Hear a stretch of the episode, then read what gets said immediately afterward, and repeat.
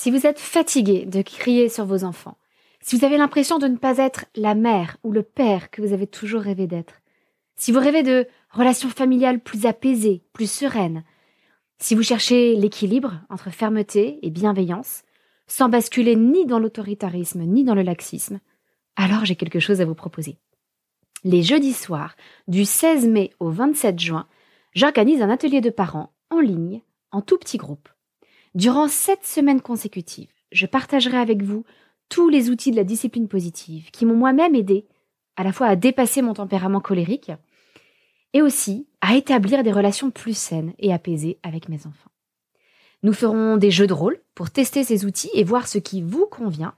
Nous réfléchirons ensemble pour trouver des solutions à vos problèmes parentaux et nous nous encouragerons mutuellement tout au long de ce parcours. Tout se passe sur Zoom. Vous pouvez donc participer à l'atelier tranquillement depuis chez vous sans payer une babysitter. C'est parfait pour les parents solos qui n'ont pas forcément un relais facile à la maison. Et pour encourager les couples à participer à deux, eh bien j'offre l'inscription à l'atelier au deuxième parent. Alors rejoignez-nous vite, les places sont limitées et les inscriptions ne seront possibles que jusqu'au dimanche 5 mai pour nous laisser le temps de vous envoyer votre colis de bienvenue avec tout ce dont vous aurez besoin pour l'atelier. Moi j'espère vous retrouver très vite dans un groupe aussi extraordinaire que ceux des dizaines et des dizaines de parents qui ont déjà participé à des ateliers comme celui-ci et qui en sont tous sortis tellement plus sereins. C'est simple, on a un taux de satisfaction de 100%. Toutes les infos sont sur la page d'inscription de l'atelier que vous retrouverez dans les notes de votre épisode. Alors bonne écoute et à très bientôt.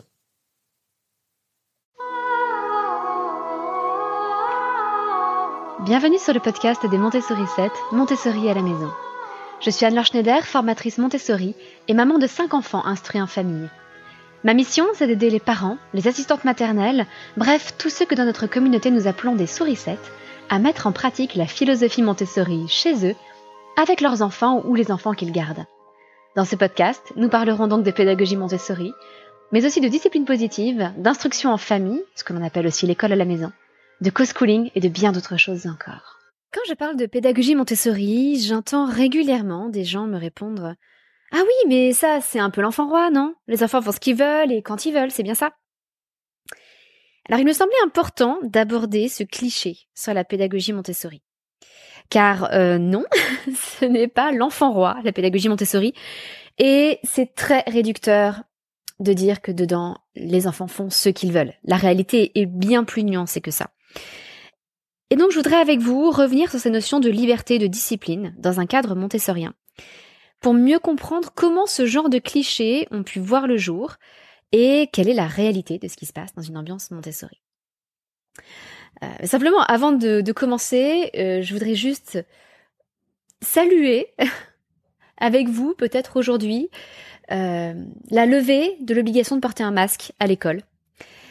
Ça a été un événement, je dois dire, pour nos enfants. Ils comptaient les jours jusqu'au 14 mars. Et je ne sais pas si c'est votre cas ou pas, mais pour nous, ça a été l'occasion de découvrir pour la première fois le visage de certains des enseignants de nos enfants. Alors certains, euh, nous avions pu les voir dans un autre contexte, dans la rue, en sortant de l'école, etc., euh, sans leur masque. Mais en particulier pour euh, la maîtresse de notre fille qui est en maternelle, eh bien, comme elle accueille les parents à l'entrée de sa salle de classe, elle portait toujours le masque. Et j'avoue que ça a été une surprise aujourd'hui parce qu'on s'imagine les gens autrement, évidemment, sous, leur masque. Donc on a toujours la surprise de les découvrir quand ils se découvrent. Et c'est aussi une surprise pour nos enfants notre petite fille là de 4 ans est restée à observer sa maîtresse et on sentait que ah, c'était une révélation. En fait, ma maîtresse, elle ressemble à ça. Elle n'a pas toujours un masque sur elle. Alors évidemment, c'est une période qu'il faut accompagner pour nos enfants. Certains ne sont pas rassurés aussi, c'est possible. Euh, certains ont pu voir le masque comme une forme de protection. Du coup, l'abandonner peut être difficile. Il faut pas hésiter à leur proposer de le faire progressivement, sans les forcer. Euh, c'est aussi une période de découverte où on, découvre ou alors on redécouvre les adultes autour de nous euh, autrement. Souvent, ils connaissent bien le visage des enfants qui les entourent parce qu'ils ont pu les voir sans masque à la récré il y a déjà quelques mois. Mais pour les adultes, c'est beaucoup plus compliqué. Donc, il faut s'attendre à ce que pour nos enfants, ce soit une période un petit peu déstabilisante. Et je voulais juste attirer votre attention là-dessus.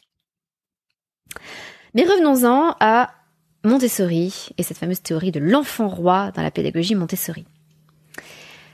En réalité, je pense que cette fausse image provient de deux éléments. Le premier, c'est la liberté de choix associée à la liberté de mouvement qui existe dans les ambiances Montessori. Et d'un autre côté, la fameuse phrase le maître et l'enfant, le maître et l'enfant EST, qu'on associe souvent à Maria Montessori en particulier euh, à cause du film d'Alexandre Moureau qui montre la classe de Christian Maréchal euh, dans le nord, à Roubaix, euh, avec la pédagogie Montessori. Et le titre de ce, de ce documentaire est vraiment resté dans, dans l'image de la pédagogie Montessori, et c'est d'ailleurs un titre qui a été repris pour euh, une biographie de Maria Montessori, qui est sortie assez récemment.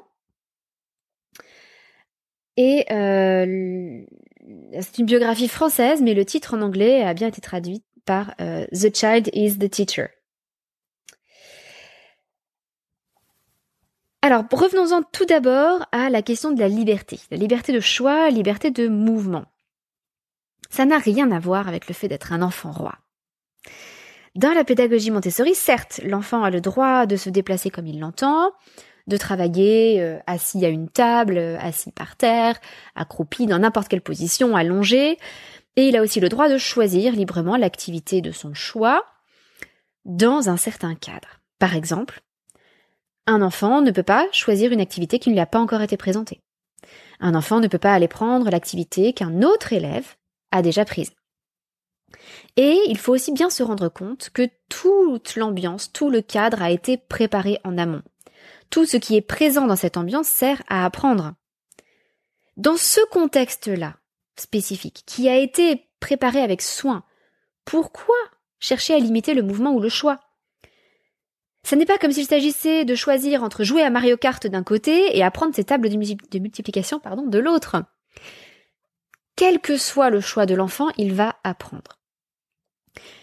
Le choix va se faire par exemple entre des activités de vie pratique, qui aident l'enfant à devenir indépendant, qui préparent le travail d'écriture, des activités de vie sensorielle qui vont raffiner ses sens, des activités autour du langage, oral, écrit, de la lecture, de l'écriture, des activités de calcul, etc., etc. Quel que soit ce que va prendre l'enfant, il va apprendre. Alors bien sûr, le rôle de l'éducateur est aussi d'encourager l'enfant à aller vers des activités qui lui font peur, peut-être, qu'il trouve un peu difficiles, mais qui sont de son niveau, à l'encourager à sortir un peu de sa zone de confort. Mais même les activités qui sont dans la zone de confort de l'enfant ont leur importance parce que ces activités rassurent l'enfant, lui donnent confiance en lui pour pouvoir ensuite aborder avec sérénité des activités plus complexes. vous voyez bien que cette fameuse liberté de choix et de mouvement, elle est quand même très loin de l'enfant fait ce qu'il veut. L'enfant fait ce qu'il choisit de faire dans un cadre bien défini et préparé à l'avance, où tout est prévu pour que l'enfant puisse apprendre. Ça n'a pas grand-chose à voir avec euh, un fameux enfant roi qui passerait sa journée à jouer à des jeux vidéo et à faire tout ce qu'il veut et à décider pour tout le monde à la maison. Car là aussi, l'enfant a la liberté de choix pour lui-même, mais il n'impose rien aux autres. Il n'impose pas à l'éducateur de lui présenter telle ou telle activité. Ça, l'éducateur est parfaitement libre de le refuser si l'enfant n'est pas prêt. Ça n'est pas l'enfant qui décide pour tout le monde. Donc l'enfant n'est pas roi. L'enfant est simplement libre d'appliquer, euh, de, faire des choix pour lui-même et pas pour les autres. Quant au deuxième aspect, la deuxième origine, à mon avis, de ce cliché de Montessori et de l'enfant roi, il y a cette fameuse phrase le maître et l'enfant. Alors je me suis interrogée et j'ai cherché l'origine de cette phrase dans des écrits de Maria Montessori. Je vais être très honnête, je n'ai pas non plus relu tous les livres de Maria Montessori, toutes ses conférences à la recherche de ces quelques mots. Euh, j'ai fait aussi appel à des groupes d'éducateurs et de formateurs. Personne, à l'heure où j'enregistre ce podcast, n'a été capable de me donner une référence à cette phrase le maître et l'enfant. Donc à l'heure actuelle, je doute même qu'il s'agisse d'une expression de Maria Montessori. Je ne suis pas sûre qu'elle l'ait employée quelque part. Cette phrase, elle vient, comme je vous l'ai dit, du film d'Alexandre Moureau, et c'est lui-même qui a donc euh, un réalisateur de documentaire qui a choisi ce titre pour son film Et je n'ai pas trouvé, même dans des interviews de sa part, je l'ai même tagué sur Facebook, euh, je n'ai pas trouvé d'explication à l'origine de cette phrase. Et je vais être très honnête, je la trouve fort maladroite. Parce que justement, la pédagogie Montessori souffre de cette image de Montessori et de l'enfant roi. Et que cette phrase, l'enfant est le maître, est dans un certain sens pernicieuse. C'est-à-dire que même si Maria Montessori a pu l'employer dans un certain contexte, je ne sais pas quel terme exact elle a employé, mais probablement pas le terme de maître. Probablement le terme d'enseignant ou de professeur. Et employer cette phrase telle qu'elle, l'enfant est le maître, est perturbante parce que on peut la voir dans le sens que l'enfant est l'enseignant, l'enfant est celui qui nous apprend quelque chose, et sous le sens de l'enfant est celui qui domine, l'enfant est notre chef, l'enfant est le maître. Ce, ce terme de maître, maîtresse qu'on emploie à l'école, à l'origine, il vient du fait que ces personnes maîtrisaient un ensemble de savoir, de savoir-faire, de compétences. Ils avaient la maîtrise de l'enseignement, de la lecture, de l'écriture, des mathématiques, de l'histoire, etc. C'est un terme que l'on retrouve d'ailleurs dans l'ancien diplôme de maîtrise qui venait après la licence, ou aujourd'hui dans le diplôme de master qui veut dire la même chose, qui veut dire qu'on maîtrise un domaine. Mais on a pu voir un transfert du sens du mot maître ou maîtresse à l'école, qui est passé du sens de je maîtrise un domaine à, donc je domine sur un certain domaine à je domine sur les enfants. Je suis leur maître, je suis leur patron, je suis leur chef. Et là, dans cette phrase, l'enfant est le maître, on sous-entend que l'enfant est le chef. Et ça, je suis désolée, mais ça n'a rien de montessorien. Et ça n'est, même si Maria Montessori a pu employer cette expression, ce dont je n'ai pas trouvé trace, je suis certaine à 100% qu'elle ne l'a pas employée dans ce sens. Car non, l'enfant n'est pas le chef. Ce qu'elle a pu vouloir dire, ce qu'elle a dit sous d'autres formes en tout cas, c'est que c'est l'enfant qui guide notre travail, c'est l'enfant qui nous apprend comment lui enseigner. Elle a d'ailleurs passé sa vie à observer les enfants, et toute sa pédagogie est issue de l'observation des enfants. Ce sont les enfants qui lui ont appris comment mieux leur transmettre des savoirs. L'enfant va donc guider notre travail et c'est en partant de l'observation que nous allons pouvoir proposer des activités adaptées. Dans ce sens-là, bien sûr, l'enfant est notre professeur, si vous voulez. Mais d'ailleurs, dans les ambiances Montessori, on n'a pas ce terme de maître ou de maîtresse, plutôt qu'enseignant. Euh, on n'a pas non plus professeur. On parle de guide aux États-Unis essentiellement, ou d'éducateur en France et également aux États-Unis dans le monde anglo-saxon. Alors guide ou éducateur, dans les deux cas, ces mots veulent dire la même chose. Il s'agit de guider Éduquer, c'est mener vers l'extérieur. Mener vers l'extérieur, ça veut dire que l'enfant va pouvoir se développer, découvrir de nouvelles choses, se dépasser. C'est ça le sens de éduquer, mener vers l'extérieur. Mener vers ce que l'enfant ne connaît pas encore, donc l'amener à se développer, se dépasser. Donc ce terme de maître, je le trouve vraiment gênant et euh, je vais être très franche, même si je trouve que le documentaire Le maître et l'enfant est remarquable et qu'il a été une merveilleuse occasion de faire connaître la pédagogie Montessori. Euh, le titre de ce documentaire demeure à mes yeux un peu provocateur. C'était peut-être l'intention d'ailleurs, hein. et euh, il est parfois bon de provoquer pour pour attirer l'attention. Mais je pense que dans le contexte actuel, où on se méfie beaucoup de l'enfant roi, ce titre peut faire plus de bien que pardon, plus de mal que de bien. En fait, dans la pédagogie Montessori, il faut être bien conscient qu'on a à la fois plus de liberté, oui, mais aussi plus de discipline. Les deux s'équilibrent, mais on en a plus des deux côtés. C'est-à-dire que l'enfant est beaucoup plus libre qu'à l'école. À l'école, il faut lever la main pour se lever, ou il a des contextes bien spécifiques où on peut se lever et se déplacer. On ne choisit pas son activité, elle est imposée par l'enseignant. Donc il a plus de liberté dans un environnement montessorien. Mais il y a aussi plus de discipline. Le cadre est aussi peut-être plus ferme, plus strict, avec des règles qui sont différentes. Et dans ce cadre très ferme, la liberté est totale. Et c'est tout l'intérêt de l'ambiance préparée, c'est-à-dire qu'on ne lâche pas l'enfant dans la nature en lui disant hop, vas-y, fais ce que tu veux. Au contraire, on va l'accompagner, lui proposer un cadre sécurisant dans lequel il peut faire ce qu'il veut. L'objectif de cet équilibre entre liberté et discipline, c'est d'apprendre l'autodiscipline. Moi, adulte, euh, je me plie aux règles que je me suis fixées. Par exemple, je choisis de respecter la loi, euh, parce que j'estime que les lois sont indispensables pour une vie paisible en société. Et en même temps, je vais être très honnête, je fais quelques exceptions au respect de la loi. C'est-à-dire qu'il m'arrive fréquemment, alors quand je suis seule, pour ne pas donner le mauvais exemple à mes enfants, mais de traverser au feu rouge.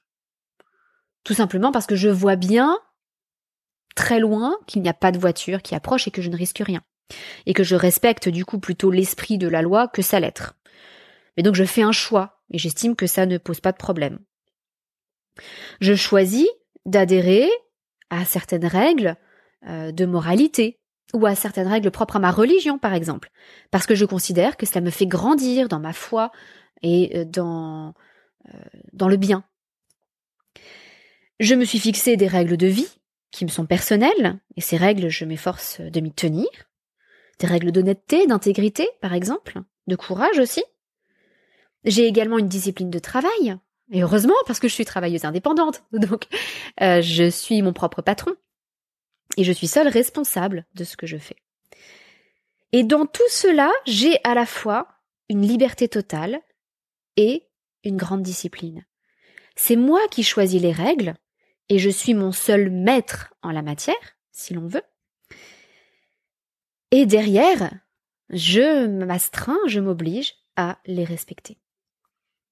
Et alors même dans ma foi, parce que vous savez que je suis croyante, euh, ce que je trouve magnifique dans la foi chrétienne, c'est que même Dieu Tout-Puissant, pour nous chrétiens, nous a laissé la liberté de ne pas croire. Ce serait très facile d'imaginer un Dieu tout-puissant qui euh, se présente à nous et on n'aurait pas le choix que de croire puisqu'il est là en face de nous. Bien non, nous avons jusqu'au bout cette liberté de croire, de ne pas croire. Vous voyez donc que cette conception de l'autodiscipline, elle est très différente de la liberté qui consisterait à faire uniquement ce que l'on désire. Alors je sais, ça fait un petit peu dissertation de philo au bac, mais euh, voilà, est-ce que la liberté, c'est faire ce que l'on veut, tout ce que l'on veut? Alors, la liberté, ça n'est pas faire tout ce qu'on désire. La liberté, c'est faire ce que l'on veut vraiment, ce que l'on a décidé de faire en toute connaissance de cause. C'est de faire un choix.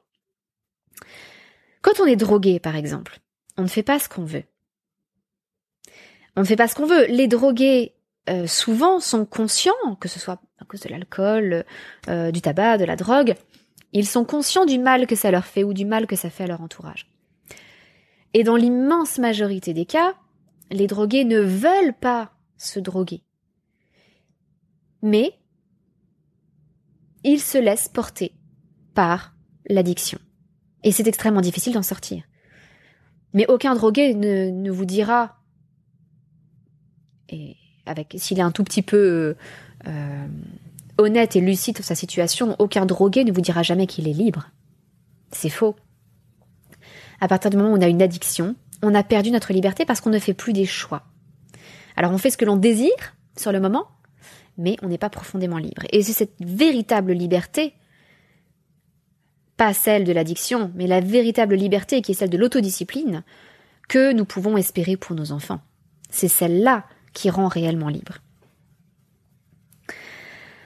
Alors vous voyez, cette liberté et cette discipline, elles ont besoin d'être équilibrées dans la pédagogie Montessori. Elles ne peuvent pas aller l'une sans l'autre. C'est-à-dire que sans un cadre préparé et sans des règles, des règles comme tu ne peux pas prendre une activité qui ne t'a pas été présentée, tu, ne peux, tu peux prendre toutes les activités qui t'ont déjà été présentées. Euh, tu, tu peux prendre une activité qui est sur une étagère, mais si un autre enfant a déjà pris une activité, elle lui appartient le temps qu'il en a besoin. Sans ce cadre préparé, la liberté de choix, la liberté de mouvement n'auront aucun sens. Alors, certains, en ne voyant que le côté liberté, sont convaincus que la pédagogie Montessori, c'est l'enfant roi. Et quelque part, je vois une preuve sur le fait que la pédagogie Montessori équilibre liberté et discipline, dans le fait que d'autres personnes, au contraire, reprochent à la pédagogie Montessori son côté beaucoup trop rigide. C'est-à-dire que lorsque vous parlez de la pédagogie Montessori, vous avez les deux réactions. Certains vont vous dire Ah, Montessori, c'est l'enfant roi. Et d'autres vont vous dire ah Montessori j'aime pas ça, c'est beaucoup trop psychorigide, euh, il y a des règles pour tout, c'est beaucoup trop strict pour moi. Eh bien, je pense que si les deux points de vue existent, c'est bien la preuve qu'il y a un équilibre à trouver dans la pédagogie Montessori. Alors, on y parvient pas toujours parfaitement. Et oui, peut-être que dans telle classe de telle école, il y a une liberté un petit peu trop grande qui est laissée aux enfants. Peut-être que l'environnement n'est pas suffisamment préparé. Peut-être que les règles ne sont pas posées avec suffisamment de fermeté. Mais si cette classe est réellement Montessori, ces règles sont quand même présentes. Peut-être que dans une autre classe, à l'inverse, euh, les règles seront posées avec un peu trop de fermeté et qu'on oublie de laisser la liberté de choix à l'enfant en voulant lui imposer un plan de travail, par exemple. Tout cela, c'est un équilibre, c'est un art. Et si c'était facile, ça se saurait. voilà. Mais en tout cas, j'espère avoir réussi à démonter avec vous ce cliché profondément injuste sur le fait que la pédagogie Montessori produirait des enfants rois. Ça n'est absolument pas le cas. Ou alors ça n'est le cas que si l'on a une vision totalement déséquilibrée et une approche totalement déséquilibrée de la pédagogie Montessori, en prenant dedans uniquement les côtés qui nous arrangent. Ce que j'apprécie beaucoup euh, dans cet équilibre euh, liberté et discipline euh, de la pédagogie Montessori, c'est qu'on retrouve exactement la même chose dans la discipline positive, avec l'équilibre entre la bienveillance et la fermeté. La bienveillance, c'est le respect de l'enfant, c'est la liberté qu'on lui laisse de choisir, de se déplacer, de parler aussi. Et la fermeté va avec la discipline. La fermeté, c'est ce qui va permettre de poser des règles et de faire en sorte de guider notre enfant. C'est-à-dire de ne pas euh, le forcer, lui imposer des choses, ça ne fonctionne jamais de toute façon à long terme, mais de le guider et de poser un cadre dans lequel il pourra se développer harmonieusement. Et j'apprécie toujours énormément la façon dont la pédagogie Montessori et la discipline positive euh, fonctionnent ensemble, interagissent, et à quel point l'une est complémentaire de l'autre. Donc voilà, euh, j'espère que alors j'imagine que la plupart d'entre vous, si vous écoutez ce podcast, vous étiez convaincus dès le départ que Montessori, ça n'était pas l'enfant roi, mais peut-être que vous aviez quand même une petite inquiétude. Je rencontre parfois chez mes stagiaires euh, des inquiétudes qui viennent de la famille. Parfois c'est le conjoint qui a peur que ce soit l'enfant roi. Parfois ce sont les grands-parents de l'enfant, euh, des frères et sœurs, beaux-frères, belles-sœurs. J'espère que ça vous donnera peut-être quelques quelques arguments, quelques idées que vous pourrez leur expliquer pour euh, leur montrer que non, ça n'est pas le cas. Voilà. Et puis, euh, si vous avez envie de trouver un équilibre vous-même entre la liberté et la discipline, entre la bienveillance et la fermeté, eh bien pourquoi ne pas rejoindre l'accompagnement des Montessori 7 Le lien est dans la description de cet épisode. Ou alors de rejoindre l'un des ateliers de parents en discipline positive que j'ouvre régulièrement. Là aussi, n'hésitez pas à aller voir sur le site pour en savoir un peu plus. Je vous souhaite une excellente semaine et je vous dis à très bientôt votre petite sourisette, Anne-La.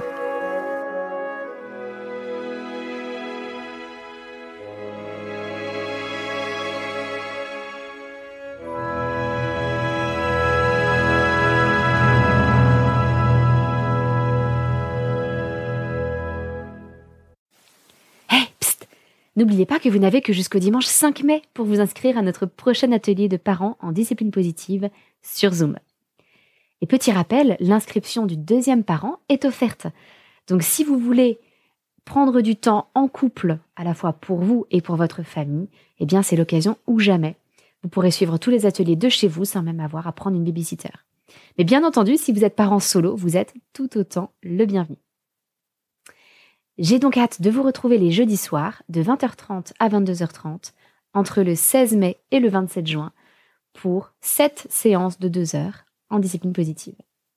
Toutes les informations sont disponibles sur le lien d'inscription que vous retrouverez dans les notes de votre épisode. À très bientôt!